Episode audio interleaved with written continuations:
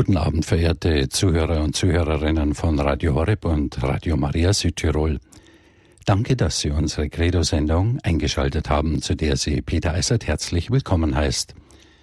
Zisterzienserpater Professor Dr. Dominikus Trojan aus dem Stift Heiligenkreuz in Österreich ist heute unser Gast. Pater Dominikus ist Stiftsbibliothekar und lehrt an der dortigen päpstlichen Hochschule Philosophie. Wir sind jetzt telefonisch mit ihm verbunden. Guten Abend, Pater Dominikus. Guten Abend. Pater Dominikus spricht nun in einem fünften Teil über die christliche Literatur, die Regula Benedicti, die Benediktregel, auch Benediktusregel oder Benediktinerregel, lateinisch Regula Benedicti, ist eine von Benedikt von Nursia im sechsten Jahrhundert verfasste Mönchsregel, Seit dem Mittelalter ist sie Grundlage des Benediktinerordens. Wir freuen uns nun auf Ihren Vortrag, Pater Dominikus. Im Namen des Vaters, des Sohnes und des Heiligen Geistes. Amen. Komm, Heiliger Geist, erfülle die Herzen deiner Gläubigen und entzünde in ihnen das Feuer deiner Liebe. Sende aus deinen Geist und alles wird neu geschaffen. Lasset uns beten, o oh Gott, du hast durch die Erleuchtung des Heiligen Geistes die Herzen deiner Gläubigen belehrt. Gib, dass auch wir in demselben Geist das, was recht ist, erfassen und uns seines Trostes alle Zeit erfreuen. Darum bitten wir durch Christum Jesum, unseren Herrn. Amen. Amen. Verehrte Hörerinnen, verehrte Hörer, der fünfte Vortrag über die Regel des heiligen Benedikt wird uns zu einem Thema führen, das wie jedes andere auch erklärt werden muss. Eifer und Eskaton, menschliche Zeit und Ende der Welt, Moral und das endzeitliche Erscheinen Christi nach der geistlichen Lehre des heiligen Benedikt, wie sie uns in seiner Regel begegnet. Bereits im vergangenen vierten Vortrag hatte ich mit Ihnen etwas unternommen, was Ihnen möglicherweise merkwürdig erschienen ist. Wir hatten begonnen, ein Zisterzienserkloster zu bauen. Ich mit Bauklötzchen und Sie auf einem weißen Blatt Papier mit Bleistift zeichnend. Heute werden wir an diesem Klosterplan weiterbauen. Wie Sie sich erinnern, hatten wir auf ein längst gelegtes, rechteckiges, weißes Papierblatt in die obere linke Ecke die Windrose gezeichnet, sodass Osten oben ist und Westen unten, Norden links und Süden rechts. Jetzt die Dinge bereits vorwegnehmend können wir ein Quadrat einzeichnen, was wesentliche Teile des Blattes ausfüllt. Wir wissen bereits, dass dies der Kreuzgang eines Zisterzienserklosters ist. Aber die linke Seite, den linken Rand dieses Quadrates setzen wir nun ein von Ost nach West, also von oben nach unten verlaufendes Rechteck. Das Haus des Herrn, das Haus Gottes, die Kirche. Auf die genau gegenüberliegende südliche Seite des Quadrates, also nach rechts, zeichnen wir in der Mitte 90 Grad geneigt zum Verlauf der Kirche, also diesmal von Nord nach Süd, ein weiteres Quadrat und nach oben versetzt, also nach Osten hin, auf dieselbe Seite noch ein zweites. Soweit hatten wir den Klosterplan entwickelt, der nichts anderes ist als die symbolische Darstellung eines geistigen Weges, wie er im 15. Kapitel des Lukas-Evangeliums im Zusammenhang des Gleichnisses vom barmherzigen Vater oder vom verlorenen Sohn beschrieben wird. Eine Geschichte, die im Haus des Vaters, also in der Kirche beginnt, den jüngeren Sohn nach seinem Leben, dessen Quelle der Vater ist, greifen lässt, so wie, Eva nach dem Apfel im Paradies griff und ihn vom Baum trennte und ihn dazu führte, nachdem er sein Vermögen zusammengerafft hatte, dass sein Leben ist, abgeschnitten von dessen Quelle, sich weit in die Ferne zu begeben, auf die andere Seite, auf die Südseite. Dort kommt er an in jenem Gebäude, das von Nord nach Süd gebaut, sich in der Mitte des Kreuzgangs erstreckt das wir jenes Gasthaus genannt hatten, in dem er nun sein Leben vergeudet. Kaum ist alles durchgebracht, kommt die Hungersnot über das Land und er verdingt sich bei einem Mann, der eine große Schweineherde hat, um in dessen Schweinestall die Schweine zu füttern. Dieser Schweinestall ist jenes Gebäude, das Sie als zweites auf die Südseite des Kreuzgangs gezeichnet haben. Dort geht er zugrunde. Das heißt, er wird durch Hunger und Durst dazu geführt, zu erkennen, dass sein Leben erschöpft ist und er nicht weiter zu existieren vermag, es sei denn, er verbindet sich wieder mit der Quelle aller Lebendigkeit, also seinem Vater, und kehrt in dessen Haus zurück.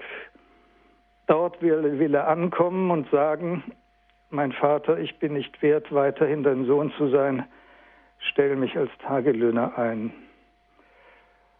Und so macht er sich auf den Weg, jenen Weg, den der Kreuzgang im Osten bezeichnet, um in das Haus des Vaters zur Kirche zurückzukehren. Dort geschieht jenes große Geheimnis und Mysterium göttlicher Barmherzigkeit, das den verlorenen Sohn erst recht demütig macht, denn zur Demut gehört nicht allein die Erkenntnis der Wahrheit, sondern der Verzicht darauf, über diese Wahrheit selber Gewalt zu haben. Denn der Vater akzeptiert das Urteil des Sohnes über sich nicht, sondern stürzt in dessen Elend hinein und nimmt ihn als Sohn an. Gott hat sich in Christus hineingestürzt in das Elend des Menschen, auf das der Mensch das nicht bleibe, was er in Wahrheit ist, nämlich ein Sünder. In diesem Augenblick, in dem Vater und Sohn ineinander stürzen, der eine aus Barmherzigkeit und der andere aus vollendeter Demut entsteht der Himmel, so war es gesagt worden. Und so wird nun das ganze Szenario völlig verändert. Das üble Gasthaus, in dem der verlorene Sohn sein Vermögen durchgebracht hatte, wird nun zum Hochzeitsmahl, in dem Christus mit den Seinen die himmlische Hochzeit feiert. Und der ehemalige Schweinestall wird zu jenem Ort, an dem der Mensch von Gott begabt mit Intelligenz und Gefühl zum Teilhaber wird an dessen Gottes Schöpferkraft. Beim nachmaligen Anhören des vergangenen Vortrages ist mir aufgefallen, dass ich noch gar nicht gesagt habe, dass das Gasthaus, das dann zum himmlischen Hochzeitsmahl, Hochzeitssaal wird, das Refektorium des Klosters ist. Also der Raum, in dem die Mönche essen. Und der Schweinestall, der nun zur Fabrica Hominum, zum Ort wird, an dem der Mensch seine Begabung, Gottes Schöpfung weiterzutreiben, vollzieht, wird Mönchsaal genannt. Er ist jener Ort, an dem die Mönche im Mittelalter mit ihren Händen gearbeitet haben. Im Falle meines eigenen Klosters haben sie dort Schuhe hergestellt, die man in Wien auf dem Markt verkauft hat. Die so bisher entwickelte Klosteranlage spiegelt also drei Ebenen wider. Den tragischen Anfang der Geschichte, den Punkt, an dem die Wende geschieht und der Weg zurück und schließlich als dritte Ebene das Geschenk der Gnade, welche immer Gnade der Vergebung ist und Gnade der Barmherzigkeit. Unerwartet schließt der Vater den Sohn in seine Arme und in diesem Moment entsteht der Himmel. Ich hatte Ihnen gesagt, dass wir Zisterzienser von Heiligenkreuz, die wir in diesem mittelalterlichen Kloster leben, dessen Plan in allen Zisterzienserklöstern derselbe ist, in dieser Architektur lesen wie in einem Buch und deswegen darin, wie uns Origenes lehrte, Antwort auf drei Fragen erhalten. Die Frage, was bedeutet dies alles in Hinsicht auf Christus? Die Frage, was sagt es über mich und über das, was ich tun soll? Und schließlich, was ist das Ziel von allem? Worauf geht eigentlich nicht nur mein eigenes Leben, sondern die Welt, dessen Teil mein Leben ist, zu? Alle drei Ebenen sind im Grunde christologische Ebenen. Denn die Wahrheit kann alleine in Christus erfasst werden. Er ist auch der Weg und die Antwort auf die Frage, was zu tun ist. Und schließlich ist er das Ziel, weil er das Leben ist. Christus ist Wahrheit, Weg und Leben. Und nun wäre die ganze Anlage zu ergänzen um etwas, was hinsichtlich der Regel des heiligen Benedikt von entscheidender Bedeutung ist. Während nämlich der verlorene Sohn, der im Schweinestall vor Hunger und Durst darbend auf den Grund seines Elends gekommen ist und sich auf den Weg zurückmacht zum Vater, noch eigentlich orientierungslos bleibt und einfach der vorgegebenen Landstraße folgt, die wir in der östlichen, im östlichen Flügel des Kreuzgangs dargestellt sehen, kommt er zu einem Gasthaus. Zu einem Gasthaus, in das er einkehrt, um nach der Richtung zu fragen, um danach zu fragen, wo es eigentlich hingehen soll und wie er zum Haus des Vaters zurückfindet. Denn es genügt einfach nicht, einer vorgegebenen Straße zu folgen, wenn man nicht wirklich weiß, wohin sie führt. Es sei denn, man ist Anhänger des französischen Philosophen Cartesius, der sagte, man muss sich nur für irgendeinen Weg entscheiden, dann glauben die Leute, man wisse Bescheid und man kommt auf jeden Fall irgendwo hin. So sind sie also nun gebeten, in die Mitte der, nördlich, der östlichen Achse des Kreuzgangs ein weiteres kleines Quadrat einzuzeichnen. Dies ist die Poststation, in der der verlorene Sohn, getrieben von Hunger und Durst und im Elend seines eigenen Grundes, nachfragt, wie es weitergeht wo das Haus des Vaters zu finden ist. Ob es recht ist, der Straße zu folgen, auf der er sich befindet. Dieses kleine Gebäude ist die entscheidende moralische Achse jedes Zisterzienserklosters. Es ist der Kapitelsaal. In diesem Saal predigt der Abt zu allen hohen Festen seinen Mönchen und vollzieht die Aufgabe, die seine erste und wesentliche ist, nach der Regel des heiligen Benedikt, der geistliche Lehrer seiner Mönche zu sein. Derjenige, der ihnen Wegweisung gibt, auf dass sie wissen, in welche Richtung sie gehen müssen, wo sie das Leben finden, wenn sie nach seiner Auskunft dem Weg folgen, der die Wahrheit ist. Er ist es, der nach einem Wort des heiligen Paulus aus dem Galaterbrief in seinen Mönchen die Gestalt Jesu Christi formt, auf dass der Vater dann in jedem Mönch seinen Sohn nicht nur wiedererkennen, sondern umarmen kann. Der Kapitelsaal ist das Lehrhaus des Abtes. Jene entscheidende Achse, um die sich die ganze Klosteranlage dreht. Denn der Mönch ist nicht einer, der wild in der Gegend umherläuft sondern der unter Leitung steht und Anleitung, der sicherer Auskunft folgt und bewährter Landkarte, der wesentlich eine kirchliche Existenz führt, die der Abt garantiert. Denn nach einem Wort der heiligen Teresa von Avila fußt alle wahre Frömmigkeit auf einem sakramentalen Leben, einer rudimentären Kenntnis der Lehre der Kirche und einem bewussten Bekenntnis zu ihrer konkreten geschichtlichen Gestalt, die sich im Heiligen Vater manifestiert. All dies vertritt der Abt im Kloster, in dem der fromme Glaube, wie die heilige Regel sagt, Christus selber sieht. Weil es den Abt gibt, wissen wir, dass Christus in unserer Mitte ist. Wenn er zu den Mönchen spricht, dann redet Christus selber, eben in der dreifachen Dimension seiner Existenz, als Wahrheit, Wegweisung und mit der Vollendung dieses Weges verbundenes, verbundenen Leben.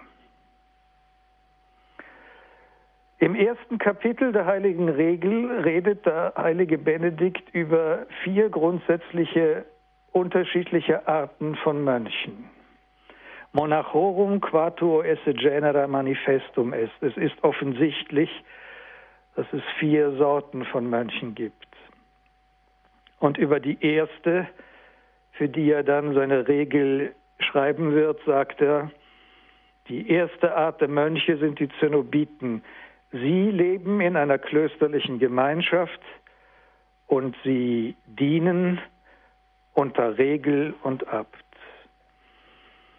Klösterliche Gemeinschaft, Regel und Abt sind drei Begriffe, die sich im Kapitelsaal miteinander verbinden. Er ist der Raum, in dem die klösterliche Gemeinschaft als solche sich konstituiert und sichtbar macht. An den Wänden ringsherum um den quadratischen Raum sitzen auf Bänken die Mönche aufgereiht. Ganz im Osten in der Mitte ist der Thron des Abtes erhaben, abgesetzt, auf Stufen erhöht, um auszudrücken, dass der Abt nicht irgendwer ist, sondern das Geheimnis des Abtes darin besteht, dass er das Sakrament Christi ist im Kloster und für seine Mönche. In diesem Saal wird Tag für Tag ein Kapitel der Regel des heiligen Benedikt selber verlesen, die dreimal im Jahr vorgetragen wird, auf das, wie die Regel selber sagt, sich kein Mönch durch Unkenntnis entschuldigen kann. Und eben in diesem Raum begegnet der Mönch seinem Abt, dem er sein Leben überliefert in der Profess, dem er Gehorsam bis zum Tod versprochen hat und dessen Wort für ihn Weisung ist, aus der Weg und dann Leben hervorgeht. Spätestens nun also an dieser Stelle ist die Frage unausweichlich, was denn nun die Lehre ist, die der Abt an seine Mönche weitergibt. Denn auch er steht, wie der heilige Benedikt schreibt, unter dem Diktat der Regel er kann nicht tun und lassen, was er will. Auch er ist Diener eines Zusammenhangs, der über ihn hinausgeht und den der Kodex der Regel festschreibt. Er ist der erste Gehorsame im Kloster. Er der erste Beständige. Und er ist der erste, der die Conversatio, also das klösterliche Leben, übt als Vorbild für seine Mönche. Auch heute möchte ich einen Hintergrundtext vortragen, der unsere Gedanken zum Thema der geistlichen Lehre, wie sie sich im Kapitelsaal entwickelt, zusammenhält und ihnen Konzentrations gibt. Der Text ist genommen aus dem fünften Kapitel des ersten Thessalonicher Briefes des heiligen Paulus. Ein Text, der eskatologisch ist, der über das Ende der Zeit spricht.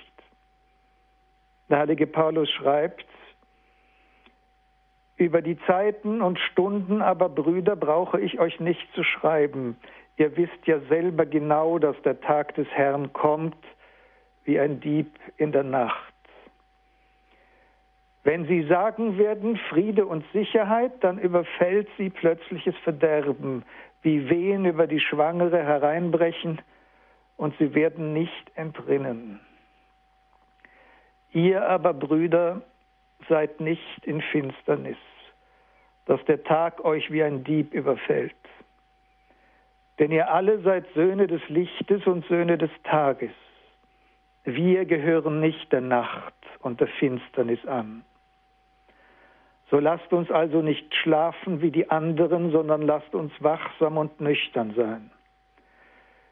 Denn die Schläfer schlafen bei Nacht und die Trinker betrinken sich bei Nacht. Wir aber, die wir dem Tag angehören, sollen nüchtern sein, angetan mit dem Panzer des Glaubens und der Liebe und als Helm die Hoffnung auf Heil.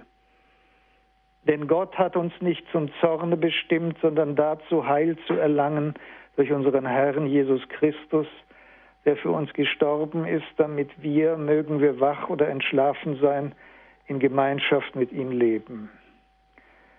So tröstet euch gegenseitig und stärkt einer den anderen, wie ihr ja auch es bereits tut. 1 Thessalonicher, fünftes Kapitel, die Verse 1 bis 11. In diesem Text ist alles zusammengefasst, was man als die geistliche Lehre der Regel des heiligen Benedikt betrachten kann. Das Erste, was ausfällt, ist die deutliche eskatologische, also endzeitliche Dimension. Es ist darum, davon die Rede, dass man nicht schlafen soll und sich nicht betrinken, nicht in der Nacht leben, auf dass man den Tag des Gerichtes nicht verpasst. Der Christ wird der sein, der wach ist, der bereit ist für die jederzeit und damit immer zu erwartende Wiederkunft des Herrn. Und alleine auf diesen Moment kommt es an im christlichen Leben. Wir mögen machen, was wir wollen in unserer Existenz. Wenn wir nicht in den Himmel kommen, haben wir die Lotterie unseres Lebens verspielt. Wir müssen in den Himmel kommen und sei es in die Besenkammer des Himmels, wenn es dort derartige Kategorien geben sollte. Die Tatsache, dass niemand weiß, wann der Tag des Herrn anbricht, bedeutet ja nichts anderes, als dass er jederzeit zu erwarten ist. Und daraus geht eine Art von Moral hervor, die Aufmerksamkeit ist, ununterbrochene Erwartung der möglichen Wiederkunft Christi, sodass der, der auf diese Weise vom Glauben belehrt, in ihm steht, angetan mit dem Panzer des Glaubens und der Liebe und dem Helm der Hoffnung auf dem Kopf ständig bereit wäre, dem Herrn entgegenzugehen, wenn er wiederkommt im Glanz seiner Herrlichkeit auf den Wolken des Himmels. Der Schläfer aber, der der Nacht gehört, ebenso wie der Trinker, sind solche, die wenig fähig scheinen, die Wiederkunft Christi zu erwarten und ihr gewachsen zu sein. Ich gestehe Ihnen offen, dass die ewige Angst meines Lebens darin besteht, die Wiederkunft Christi zu verschlafen. Also am Morgen aufzuwachen und alle anderen sind schon im Himmel oder in der anderen Alternative und nur ich bin noch alleine zurückgeblieben. Und ich trage ständig einen Kompass bei mir, um an jeder Stelle, an der ich mich aufhalte, bestimmen zu können, wo Osten ist. Denn nach der Lehre der Schrift kommt, der Herr aus, Ost, aus dem Osten wiederkommen und ich will nicht mit dem Rücken zur Wiederkunft Christi stehen. Wenn man die Sache vereinfachen will, dann könnte man sagen, dass die Mönche im Kloster alleine nur deswegen leben, um A stets zu wissen, wo Osten ist, denn wie Sie mittlerweile gelernt haben, ist das Kloster selber eine Art Kompass, sondern sie leben auch darum im Kloster, um ständig wach zu sein und nüchtern, um der Wiederkunft des Herrn gewachsen zu sein. Sie sind es, die nicht in der Finsternis leben wollen, auf dass der Tag sie wie ein Dieb überfällt. Sie wollen Söhne des Lichtes sein und Söhne des Tages. Und die ganze Disziplin des klösterlichen Lebens hat keinen anderen Sinn, als diese Wachheit zu stärken und die Aufmerksamkeit zu befestigen, auf das uns die Wiederkunft Christi nicht entgeht und wir ihn erkennen, wenn er vor uns tritt. Denn nach einer alten Weisheit erkennt man nur das und sieht, was man schon erwartet.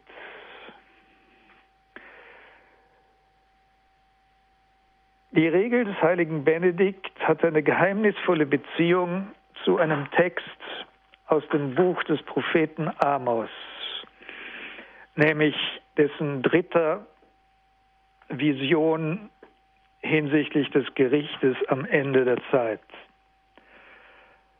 Beim Propheten Amos liest man im siebten Kapitel, Folgendes ließ mich Jahweh der Herr schauen.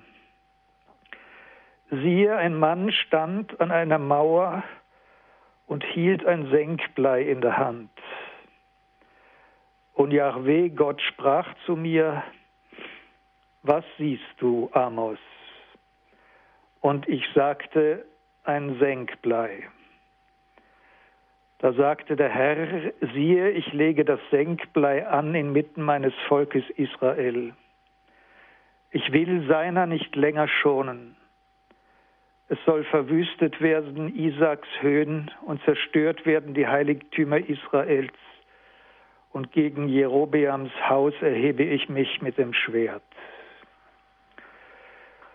Was hier eine furchtbare Ankündigung strafenden Gerichtes ist, das wird in der Regel des heiligen Benedikt zu einer Grunddisposition der Heilung des von der Sünde geschlagenen Menschen hinsichtlich desselben Zielpunktes, nämlich des göttlichen Gerichtes am Ende der Zeit, von dem wir nun aber wissen, dass es eine Offenbarung der göttlichen Barmherzigkeit sein wird.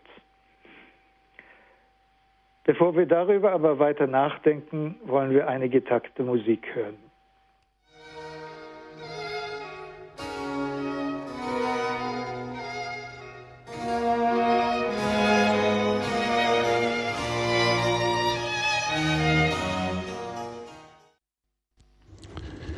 Sie hören bei Radio Horeb und Radio Maria Südtirol die Credo-Sendung. Referent ist Professor Dr. Dominikus Trojan aus dem Stift Heiligenkreuz in Österreich. Pater Dominikus spricht in diesem fünften Teil über die Regula Benedicti. Es ist also offensichtlich, was jede Art von Moral und damit auch die klösterliche Askese einen endzeitlichen Charakter hat. Moral ist grundsätzlich eskatologisch bestimmt und sie entsteht überhaupt erst aus dieser Dimension. Wenn der Mann beim Propheten Amos in dessen dritter Vision vom Gericht über Israel, der auf der Mauer steht, das Senkblei hinabwirft dann entsteht Gericht eben gerade dadurch, dass in einem schrägen Zusammenhang plötzlich durch die Trolla Cementarii ein etwas lustiger Ausdruck, mit dem der heilige Hieronymus das Senkblei wiedergibt in der Vulgata, das Gerichte anzeigt, das Richtige, das, was recht und gerade ist. Auch in die schrägen Verhältnisse der Weltgeschichte wird durch die Wiederkunft Christi, der die Wahrheit ist und zugleich eben auch das Leben und als Wahrheit Leben gibt, in die Verhältnisse der Welt das Rechte getragen. Und die Dinge werden richtig gestellt. Unordnung wird in Ordnung gebracht. Die Idee des Gerichtes am Ende der Zeit ist ungeheuer trostreich, denn in Christus offenbart sich nach den Worten des Evangelisten Johannes in dessen ersten Brief endgültig auch das, was der Mensch in Wahrheit ist. Alle Zerrissenheit unserer menschlichen Existenz, die Fragwürdigkeit unserer Sehnsüchte, all das Rätselhafte, das uns in unserem Leben umgibt, die Blindheit, mit der wir auf unsere Biografie blicken, der, die wie ein in merkwürdigen Mustern gewebter Teppich ist, die, den wir nicht umschlagen können, um die Verbindung der Fäden zu sehen. All dies wird sich in Christus klären. Er wird tatsächlich wie ein Senkblei sich hineinwerfen in die Weltgeschichte und hat dies eigentlich bereits durch sein Kreuz, sein Leiden und Sterben getan. Auch das Kreuz ist Gericht in diesem Sinn. Das einzig Gerade und Aufrechte, das steht inmitten schräger und verlogener Verhältnisse, die vom Vater der Lüge ausgehen, der zugleich der Herr der Welt ist, nämlich dem Satan, der alles verbiegt, verstellt und in Unordnung bringt und deswegen auch der große Durcheinanderwerfer, der Diabolos genannt wird. Wenn wir Moral und Askese in diese große endzeitliche Dimension stellen, dann ist zu erwarten, dass auch die geistliche Lehre, die den Kapitelsaal eines Klosters erfüllt, weil sie in der Regel des heiligen Benedikt, die dort vorgelesen wird, grundgelegt ist, von solchen Ordnungsverhältnissen spricht. Das beginnt bereits beim Wort Regula selbst. In nicht allen Handschriften, in denen die Regel des heiligen Benedikt überliefert ist, aber doch in vielen, ist vor das erste Kapitel, also zwischen Prolog und dem eigentlichen Anfang, ein kleiner Satz eingeschoben, in dem erklärt wird, warum die Regel Regel heißt. Regel wird sie genannt, ist dort geschrieben, weil sie das Leben derer, die ihr folgen, reguliert. Regula von regulare, ein Wortspiel. Wenn man dem etwas weiter nachgeht, dann erfährt man, dass Regula eigentlich so etwas ist wie eine Messlatte. Regula bezeichnet in der lateinischen Sprache ein Lineal, also etwas, das es erlaubt, eine gerade Linie zu ziehen. Und auch wenn wir gewohnt sind zu sagen, dass Gott auch auf krummen Zeilen gerade schreiben kann. Und Paul Claudel zu Beginn des seidenen Schuhs hinzugefügt hat, auch auf Sünden könne er gerade schreiben.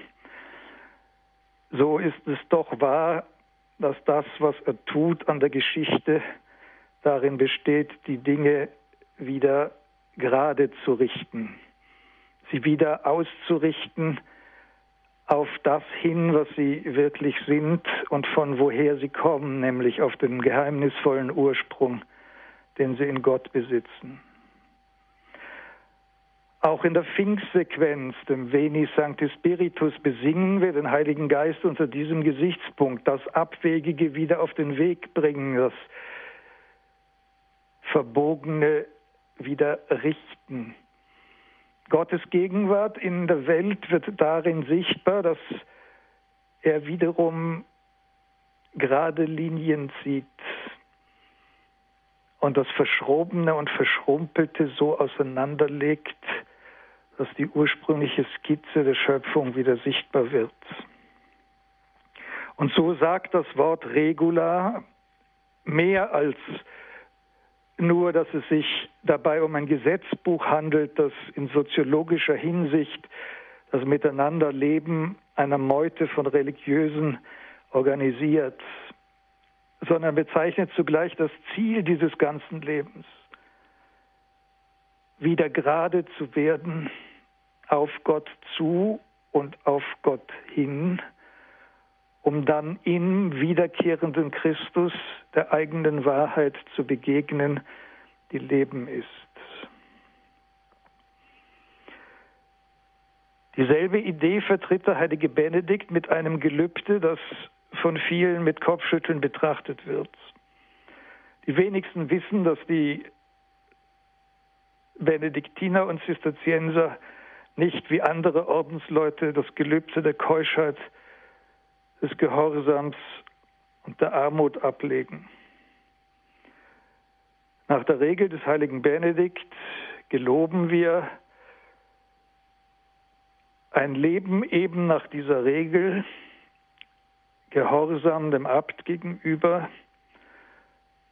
und dann etwas Eigenartiges, das eben Anlass zu diesem Kopfschütteln gibt, nämlich die Stabilitas. Stabilitas, die dann häufig ausgelegt wird als Stabilitas des Ortes, Stabilitas Lozi, wovon in der Regel des heiligen Benedikt eigentlich gar nichts steht. Stabilitas meint nicht nur Solidität, Stabilität, sondern vor allem Standfassen und zustande kommen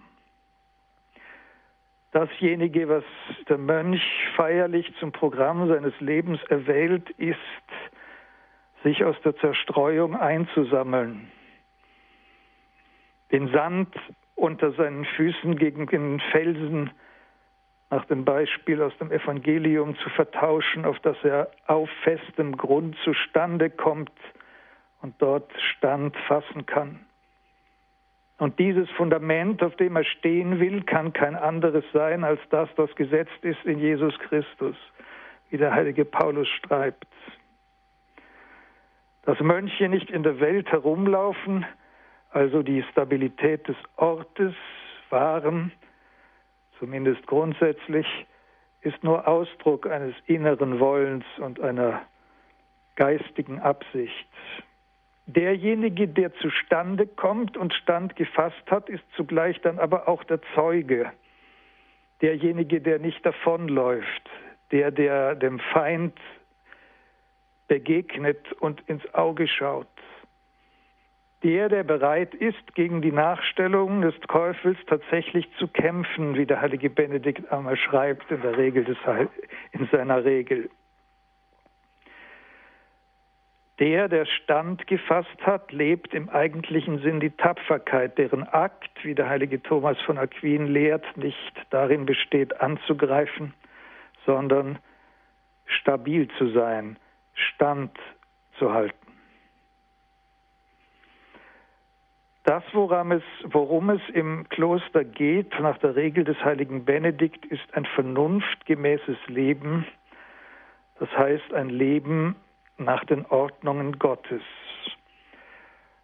Und da der Mensch sich so nicht vorfindet in seiner Geschichte, sondern eine Art Wiederholung des Urchaos ist, aus dem die Schöpfung von Gott herausgerufen wurde, bedeutet das, dass das Ziel des Mönchs mit seinem klösterlichen Leben darin besteht, sich und seine Existenz in Ordnung zu bringen in die Form der Ordnungen Gottes.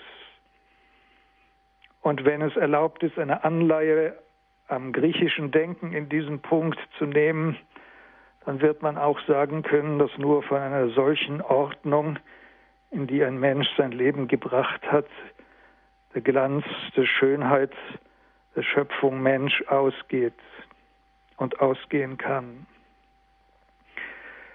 Denn tatsächlich machen wir in unserem Leben die Erfahrung, dass unsere Existenz unordentlich ist, dass wir ein zerrissenes Leben führen, dass wir ohne jeden Zweifel in unseren geistigen Dimensionen mit den Flügeln der Engel fliegen können und den Himmel im Kopf zu haben vermögen, dass das alles aber dann immer doch an sehr irdischen Ketten hängt denn selbst der fantasievollste Dichter wird irgendwann hungrig.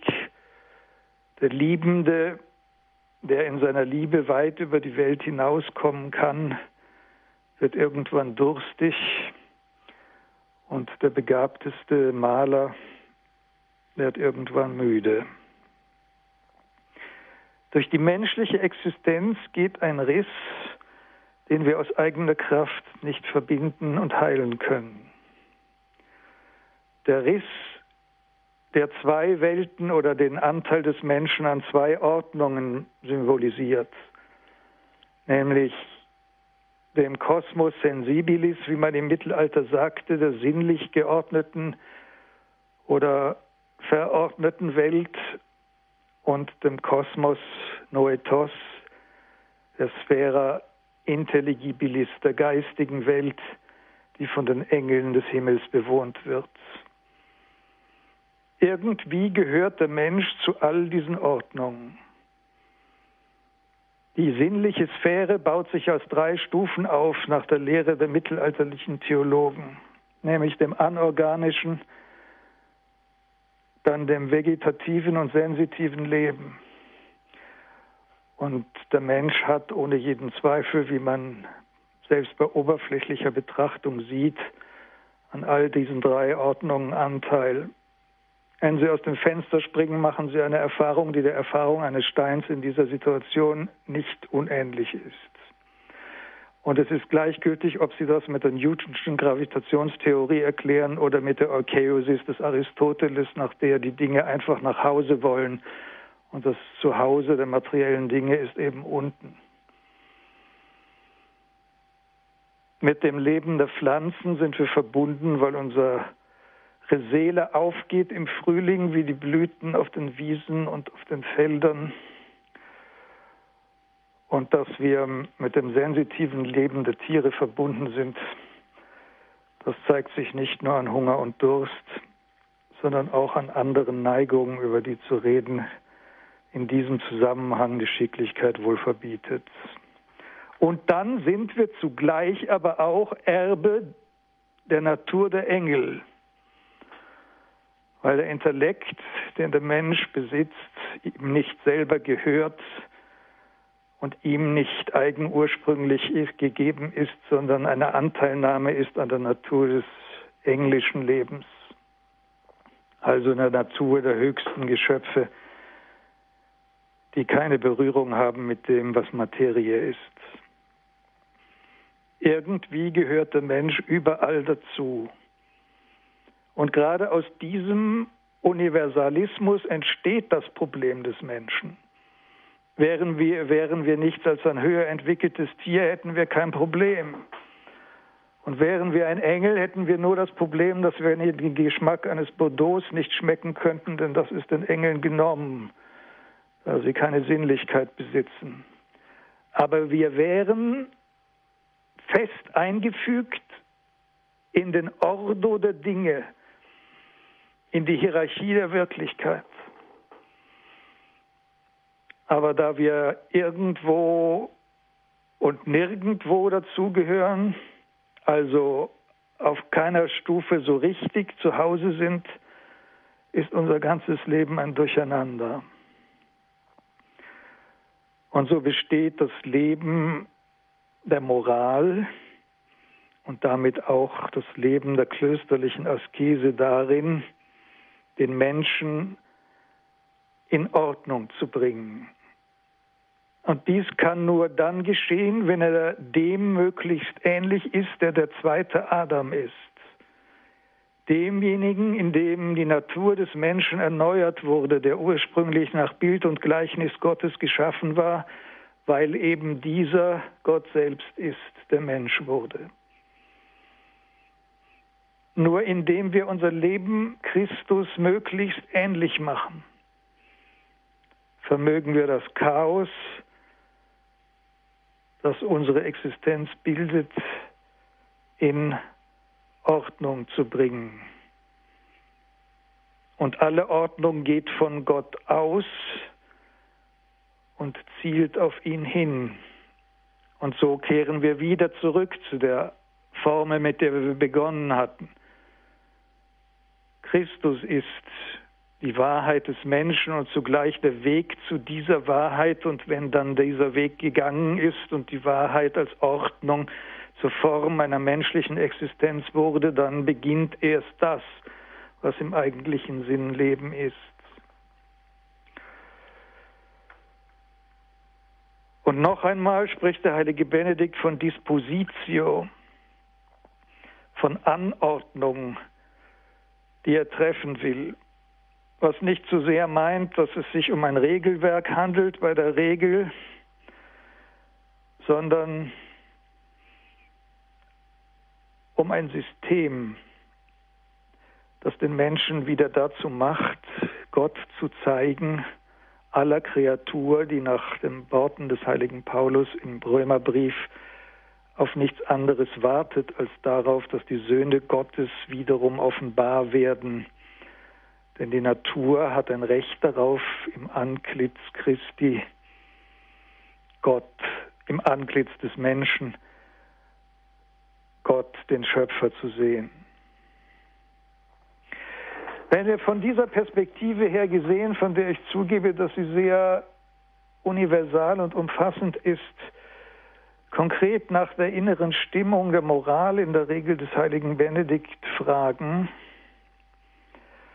dann haben wir es mit etwas zu tun, das zunächst angesichts der Steilheit der bisher entwickelten Gedanken etwas schlaff erscheint. Es war bereits gesagt worden, dass es bei allem, worum es dem heiligen Benedikt in Hinsicht auf Moral und Askese geht, um Aufmerksamkeit und Wachheit für die Wiederkunft und Gegenwart Christi in der Zeit geht und am Ende der Zeit. Aber worin liegt da eigentlich der archimedische Punkt? Wo liegt der geheimnisvolle Fluchtpunkt all der vielen asketischen Anweisungen, die uns die Regel in ihren 73 Kapiteln gibt? Betrachtet man dies mit einiger, aus einiger Entfernung, so erkennt man, dass es immer nur um eine Sache geht. Es geht darum, die dem Menschen eigene Trägheit zu überwinden. Eine geheimnisvolle Schwerkraft, die den Menschen in die Fassungslosigkeit bringt, die den Menschen dazu bringt, sich gehen zu lassen, sich nicht zusammenzuhalten, eben in all diese verschiedenen Teile berührungslos und ordnungslos zu zerfallen, die den Ordo der Dinge ausmacht, zwischen Engel und dem Stein auf dem Grund eines Flusses. Das, was dem Menschen in der Auffassung des heiligen Benedikt fehlt, ist Sammlung das Beieinanderhalten der Teile in der Ordnung Gottes. Nur diese Ordnung vermag den Zusammenhang herzustellen. Und nur in Christus vermögen wir etwas zu lernen über diese Ordnung. Und wie nun kann man Christus begegnen? Das, was man in der, Heiligen, in der Lektüre der Regel des heiligen Benedikt unabweislich bemerkt, ist eine auf vielfache Weise sprachlich ausgedrückte innere Spannung. Der heilige Benedikt spricht von Laufen. Wir müssen laufen. Wir müssen kämpfen. Grundsätzlich wird der Mönch in der lateinischen Urfassung der Regel der Militanz genannt, derjenige, der Kriegsdienst leistet für Gott. Wir müssen Exerzere üben, im Vorwort der heiligen Regel ruft der heilige Benedikt aus, stehen wir also endlich einmal vom Schlaf auf, reiben wir uns die Augen, auf dass sie sich öffnen und brechen wir unsere Ohren auf für das, was Gott uns sagen wird. Atonitis auribus mit aufgeschreckten Ohren. Überall gibt es dieses Element, das jeder Gemütlichkeit entgegengesetzt ist.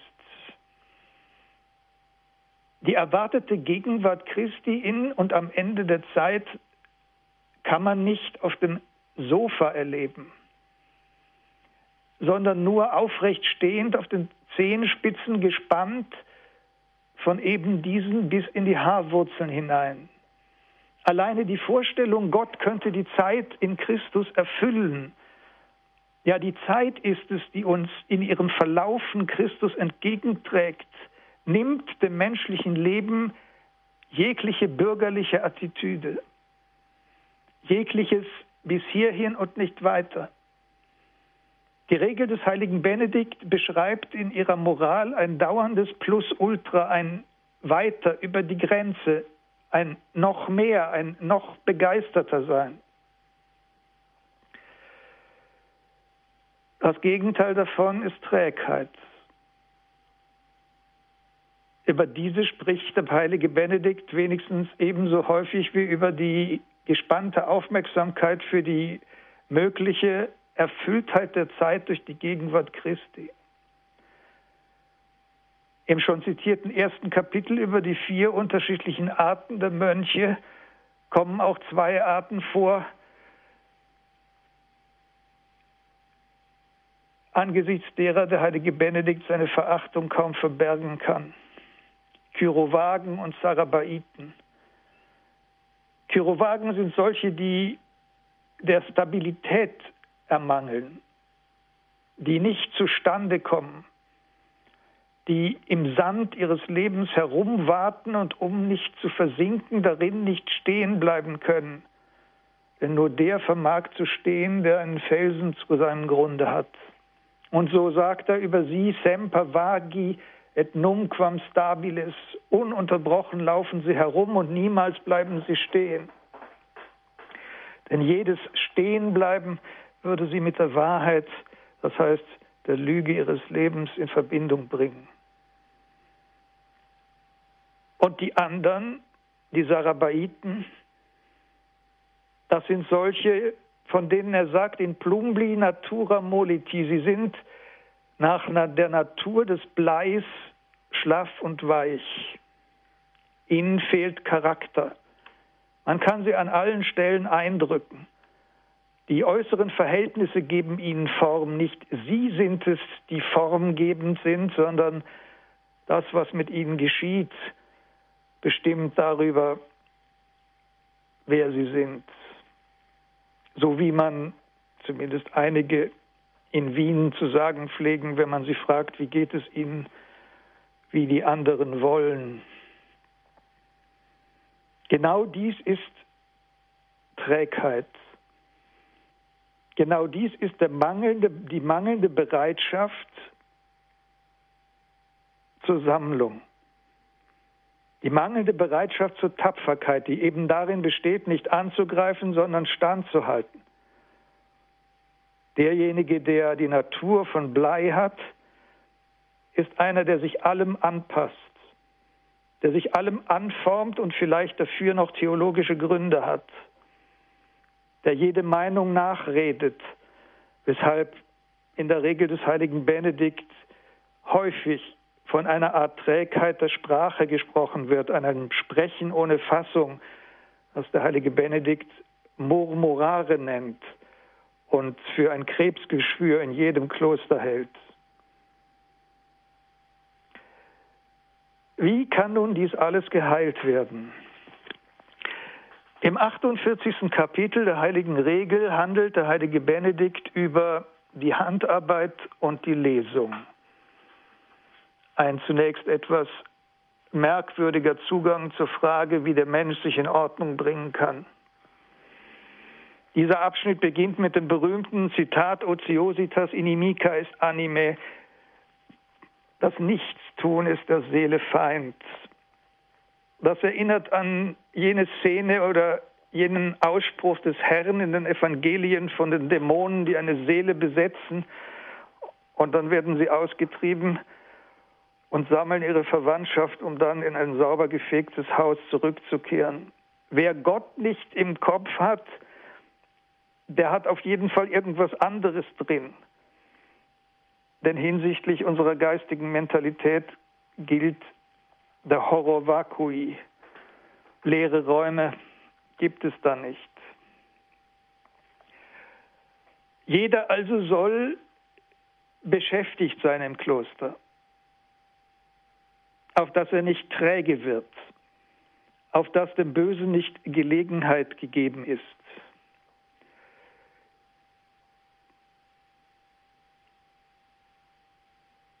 Wenn gelesen werden soll, dann sollen, wie der heilige Benedikt im 17. Vers dieses 48. Kapitels der heiligen Regel sagt, zwei Brüder bestimmt werden, die im Kloster herumgehen.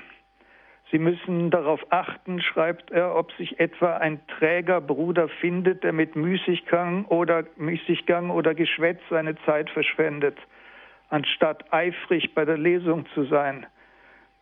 Denn damit bringt er nicht nur sich selbst in Gefahr, sondern lenkt auch andere ab. Azediosus, müßig herumsitzen. Die Azedia ist eine furchtbare klösterliche Krankheit, eine Art typischer monastischer Depression. Nach den Analysen des heiligen Thomas von Aquin tritt sie dann ein, wenn man die übernatürliche Hoffnung verloren hat, also im Kloster sitzt, aber nicht mehr weiß warum. Ein solcher gibt sich nach den Worten des heiligen Benedikt dem Otium, dem Nichtstun und den Fabulis hin, also dem Fabulieren, dem ungeordneten Denken und den nicht nach Gottes Plan gebildeten Ideen der Fantasie. Es muss verhindert werden, dass der Mönch neglens ist, nachlässig oder desidiosus, träge. Und all dies soll dadurch geschehen, dass zu bestimmten Zeiten gearbeitet wird und zu bestimmten Zeiten gelesen. Lektüre und Arbeit sind es, die den Menschen dazu bringen, sein Leben in Ordnung zu bringen und zu halten. Und natürlich das Gebet. So entstehen die drei Grundsäulen, auf denen die ganze Frömmigkeit der Regel des heiligen Benedikt beruht. Gebet, Oratio, Lectio, geistliche Lesung und Labor, eben die Arbeit. Die Väter des Zisterzienserordens haben diese drei Dimensionen des benediktinischen Existenz mit dem Schlusssatz des ersten Thessalonicher Briefes in Verbindung gebracht. Dort kann man lesen, er aber, der Gott des Friedens, heilige euch ganz und gar und vollkommen und tadelig bleibe bewahrt euer Geist, eure Seele und euer Leib für die Ankunft des Herrn Jesus Christus. Getreu ist, der euch beruft, und er wird es vollbringen. Wiederum sehen wir den deutlichen Bezug der Askese auf die Ankunft des Herrn, untadelig bleiben und sich bewahren für diesen Tag. Und wie nun bewahrt man seinen Geist, seine Seele und seinen Leib? Die Väter des Ordens haben geantwortet, den Geist bewahrt der Mönch für den Tag der Ankunft Christi durch das Gebet, seine Seele durch die geistliche Lesung und seinen Leib bewahrt der Mönch für den Tag der Ankunft des Herrn Jesus Christus durch die Arbeit, sodass durch das Gefüge dieser drei Dinge im Mönch die Ordnung Gottes entsteht, die aber nur dadurch wirksam sein kann, dass sie bereits vorgreift auf den Tag der Wiederkunft Christi. Denn alleine in ihm, Jesus Christus, erscheint dem Menschen und Mönch das Bild des Menschen, wie es wirklich ist. Und damit kein Zweifel darüber besteht, dass all dies trotz aller Anstrengung, die es vielleicht fordert, nicht Werk des Menschen ist, fügt der heilige Paulus hinzu, getreu ist, der euch beruft, er wird es in euch vollbringen. Zum Abschluss dieses Vortrages darf ich Ihnen den heiligen Segen erteilen. Adiutorium nostrum in nomine Domini. Qui fecit celum in terram. Et benedictu Dei omnipotentis, Patris et Filii et Spiritus Sancti descendat super vos et mania semper. Amen. Danke, Pater Dominikus Trojan, für Bitte. diese Credo-Sendung, für Ihre breit gefächerten und tiefen Gedanken. Falls Sie, liebe Zuhörer, diese Sendung nochmals hören oder verschenken wollen, so haben Sie dazu zwei Möglichkeiten. Erstens, Sie rufen bei unserem CD-Dienst unter der Nummer 08 323 9675 120 an oder zweitens, Sie gehen ins Internet unter www.horeb.org können Sie diese Credo-Sendung als Podcast herunterladen. Es verabschiedet sich Peter Eisert.